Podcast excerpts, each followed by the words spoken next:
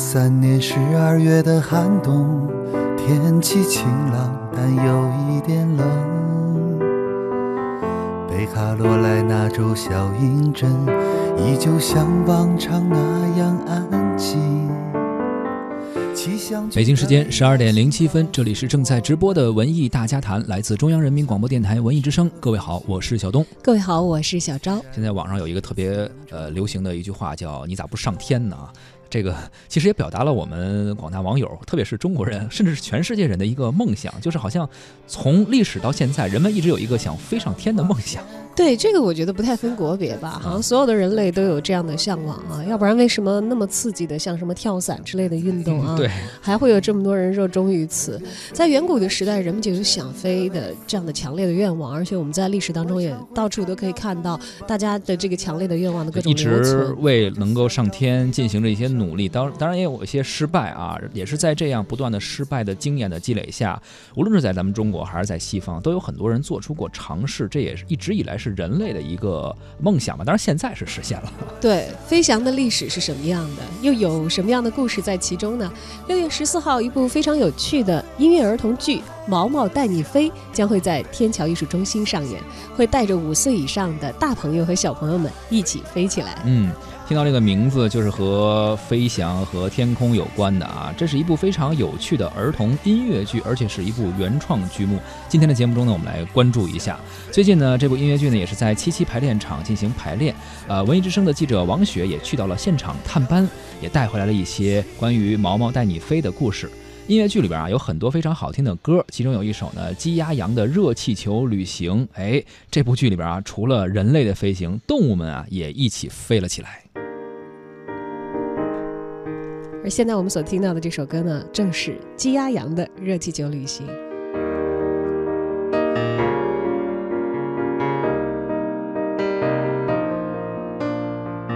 你看那边有条小河，好美啊，缠绕着开满花的山坡，到处是薰衣草的紫色。这就是我们可爱的法国。我想去那非洲的沙漠，看看里面那绿色的仙人掌多不多。坐在那金字塔的底下，数着天上的星星有几颗。这是见证我们勇气的时刻。下面有十三万人看着我们飞过巴黎铁塔，去罗马，去日本看樱花，再去那澳大利亚看那袋鼠的家，还有可爱的考拉。在这部音乐剧中，原始人毛毛对于飞行是充满了好奇。他发现历史上有许多的人都在寻找着让人飞起来的办法，不管是人类的飞行还是鸡鸭羊的飞行。这个故事究竟讲的是什么呢？又是怎样讲述的呢？我们采访到了这部剧的导演张文潇。我我们这个戏主要是讲飞的这个事儿，飞人类第那么就就从这个人类第一次飞，从这个原始人第一次想到飞，他做了什么样的事儿。然后第二个阶段，我们就讲到这个，呃，中国的第一个想到要飞的人，这个万户飞天的故事啊。然后用火药把自己给炸上天了。然后第三个故事，热气球。热气球，那么我们的角度其实是在讲，并没有讲这个热气球的发明者。我们更更多的是在讲这个第一次升天的时候用的是三个动物，这个仨动物是咋想的。然后第四个阶段，那么就讲的是莱特兄弟。莱特兄弟到了莱特兄弟。那是造出造出的这个是飞行者一号这架飞机。那造出这架飞机的这个时候，其实在飞这件事儿上，人类整个做出的努力，已经很多人去世了，摔死的、摔残的，已经很有有有很多个了。那么，其实我们是在整个故事就是倚着这个飞这一个事儿，人类在不同的阶段，在不同的认知下做了各种各样的努力。就是说，让我们做这样的戏给孩子看，也是。呃，一是让孩子了解这个对科学发展有一个认识。第一，第二个是一个呃，促进他们有创造性的发展嘛。因为这些新新的这种改变人类生活方式的这些东西，都是一些很有创造力的人才去想的事儿。所以让孩子做这样的戏给孩子，我觉得是有意义的这样的一个东西。我们用了一个可能不太传统的方式，就是将这四个故事分开说。那么四个故事分开说，从原始人到这这四这四下一个片段一个片段，像看一个一个的小变奏一样的状态。那么其实它不是说呃整个故事整整体啊顺着谁就一直就下来了，然后是我们我们就是看哦这个时代的人怎么飞，那个时代的人怎么飞，然后整体我们最终会看到这么多不同时期的人。你当你看完戏以后，你会感觉到在不同的时期，这些人是如何努力的。主题飞。作为这个音乐剧的词曲作者李猛，他也在排练的间隙和我们的记者聊了起来。这个戏本身是音乐剧嘛？那音乐剧什么叫音乐剧的音乐？就是他得用音乐，得用唱去交代故事情节，描述心理活动，然后前前后后呢还都得统一着。但这个戏像刚才导演说的，它每场跟每场都不一样。它上一场在明朝呢，下一场就到了法国了。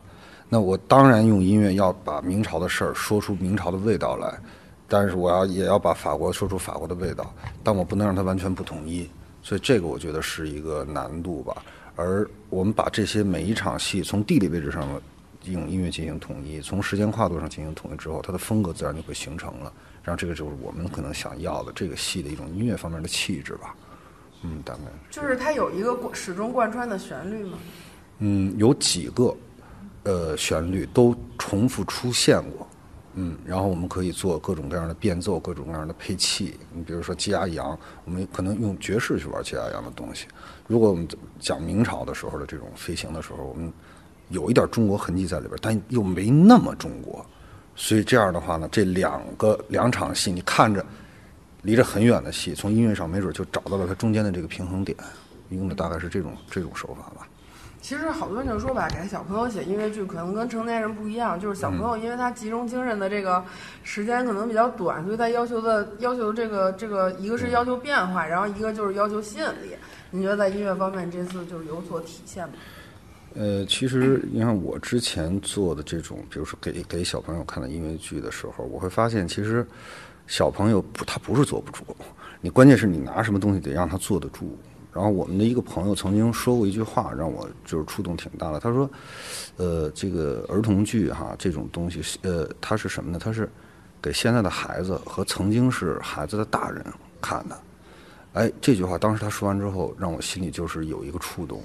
其实好的儿童剧的话，大人小孩是都可以接受，孩子是完全可以坐得住，而且这个在现在全世界范围之内是有很多很多先例的。所以我们现在这个《毛毛带你飞》这个音乐剧啊，我们定位在五岁以上，其实也有这样的一层意思。我们希望家长陪伴孩子进剧场这一一两个小时这个过程里边，是都能够被我们带入到这个世界里边来的。嗯。嗯，哎，您觉得就是，嗯，就是音乐跟剧情的这个这个衔接，在这部剧里有什么样的那个表现吗？嗯，那比如哈，比如咱们还是拿明朝这个说。这明朝，比如说研究火药，研究用火药上天的，就这个过程，那我们可能就要把它音乐化。怎么音乐化呢？那比如说他第一天他要做这个实验，他就他用什么做了实验？他做实验的过程里边发生了什么事儿？如果爆炸了，产生了一个不良后果之后，他们面对的是什么？成功了之后他怎么样？这些东西加起来，可能我只有三分多钟的时间，要在一个歌里边去把它说清楚。那。我觉得可能就主要是是这种这种东西吧。你看鸡鸭羊，如果这三个就到了法国哈，这鸡鸭羊三个动物，它要坐着这个热气球上天。如果我要用音乐的话，我怎么去说它？那它鸡鸭羊看到了什么？我可能要用歌词去写。鸡鸭羊看到了什么之后的心理活动，那我可能也要去写。当这几个条件在音乐里边都出现的时候，我觉得无论是孩子还是大人，他在看这个戏、听这个歌的时候，他就应该能够被带进去。他就不会觉得，哎，这个戏演着演着来停，来咱们大家听一首歌，然后听完这个歌再停，咱们再继续看戏。因为其实音乐剧的音乐最怕的写成的就是歌是歌，戏是戏，所以歌曲跟戏本身的故事情节的咬合是非常非常重要的。嗯，想问您创作这个整个的音乐这个过程用了多久？我们这个戏从立项。开始做到现在将近两年吧，然后我没法用一个就是特别固定的时间，因为有的时候就是在创作初期想起来了，我就会试两下，但真正如果说开始动笔写的话，我觉得大概有八个月吧。那您在还在排练场，就是跟着演员一起，是会在后期做一些调整吗？会，我们呃排练到现在已经快两周了吧？这两周我们有大概大大小小十几处的改动，我们会一直改到呃首演结束，呃首演，然后首演完了之后，如果有好的想法，肯定还会改。我觉得音乐剧的音乐就是可能永远会在调整的这个状态跟过程里。原创音乐剧，我觉得是音乐剧，至少它是音乐剧这个行当里边非常重要的一部分。国外的所有的音乐剧，在国外那个就叫原创，只不过其他国家把它弄过来，这个东西叫引进。所以其实所有的音乐剧，它的本质都是原创的。那么我我们觉得，那中国人一定肯定还是要做中国人自己的这个这个音乐剧嘛。所以我们就是有一点想自己生孩子的这种这种感觉。所以从一四年吧，我们一直到现在也是坚持还是先做这个原创音乐剧，另外也是自己喜欢嘛，觉得很过瘾，在这个过程里边。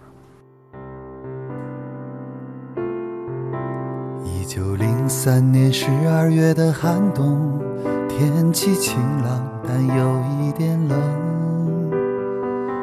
北卡罗来纳州小阴镇依旧像往常那样安静。气象局特意来信告诉我们，说风向平稳，适合飞行。说期待我们这次能成功，祝好运。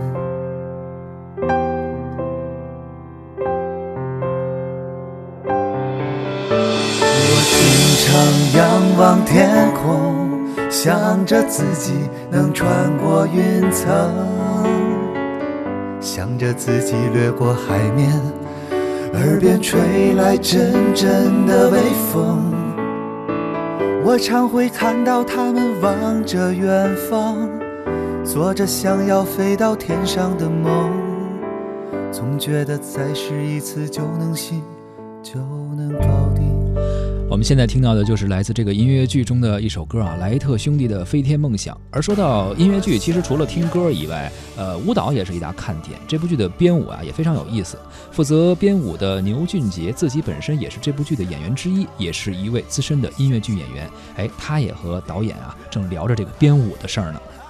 编小朋友的这个音乐剧，我说实话我没有呃编过，我以前演过儿童剧，但是要是呃编舞的话，还是有一点儿不一样的，因为它跟成年的这种音乐剧的方式还不太一样，因为小朋友的动作呀，或者是跟这个戏剧的这种形式搭在一起，它应该更加的呃偏游戏化一点，或者是偏嗯通俗易懂易懂啊，让孩子们更喜欢看看就是这个东西，而不像成年的一样编一段很漂亮的一段舞蹈啊，或者是怎么怎么样。小朋友是要要更加就是游戏感的这种节奏啊，或者是什么样的这种方式。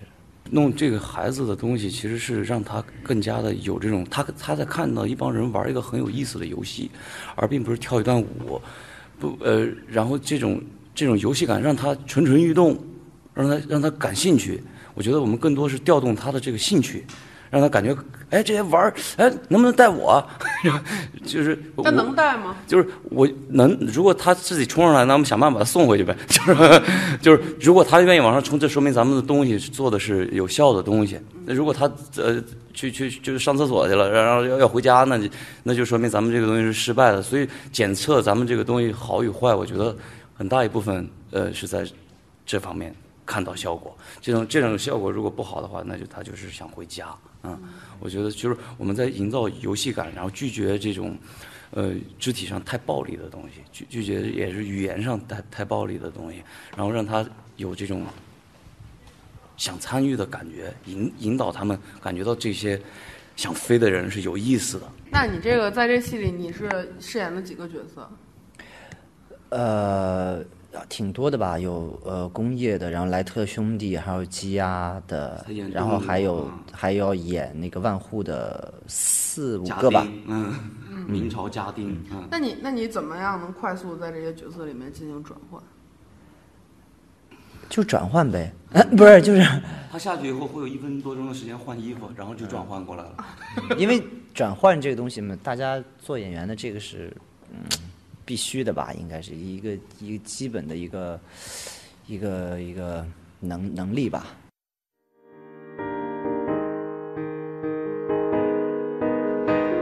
而在整个剧目的编排和演员的表演方面，导演对于这四个关于飞的故事又是作何安排的呢？而这部音乐剧的演员们又是怎么被安排的呢？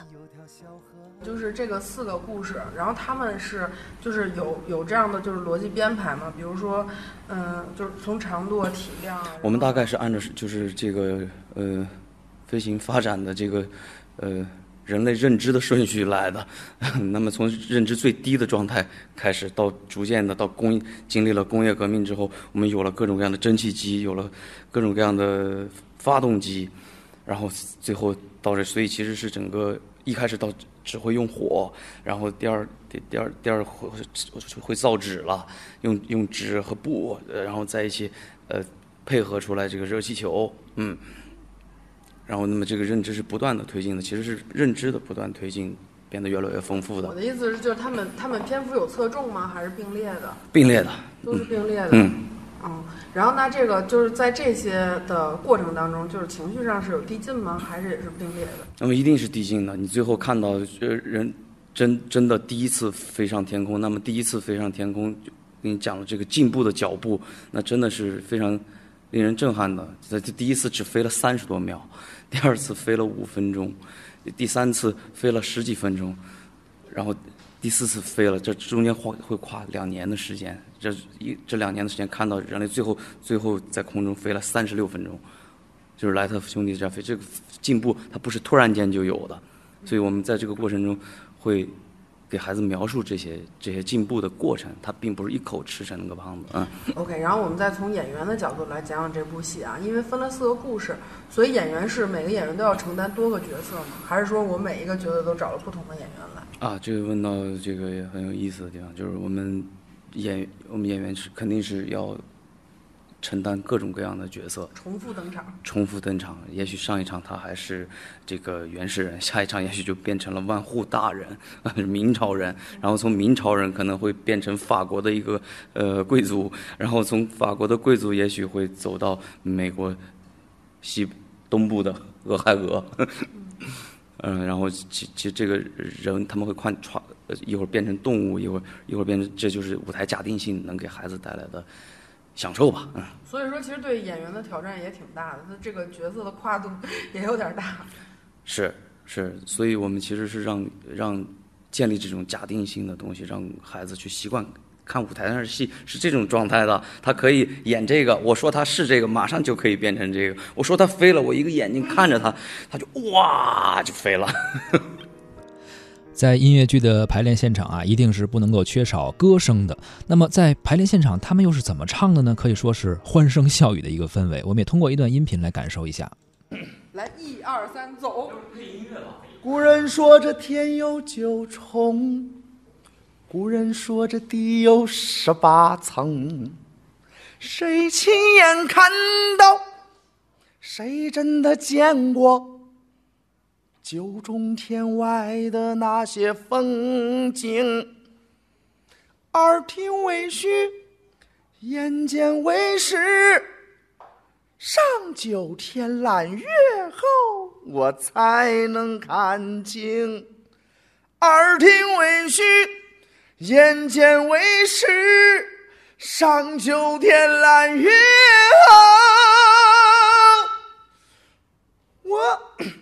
我怎么跑调调调起的有点高了。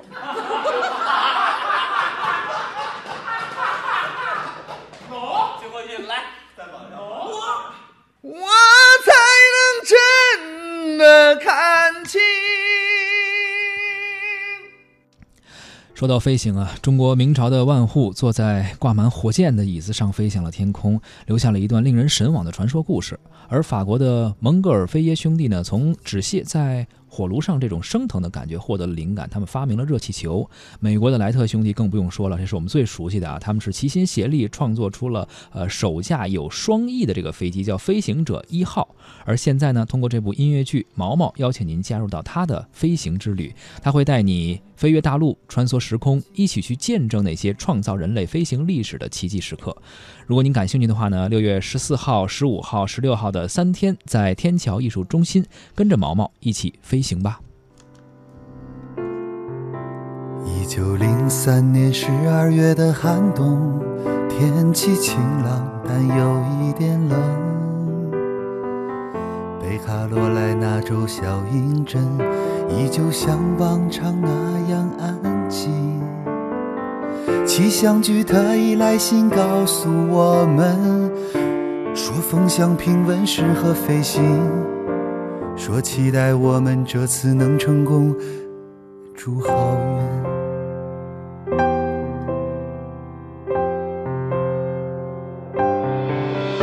我经常仰望天空，想着自己能穿过云层，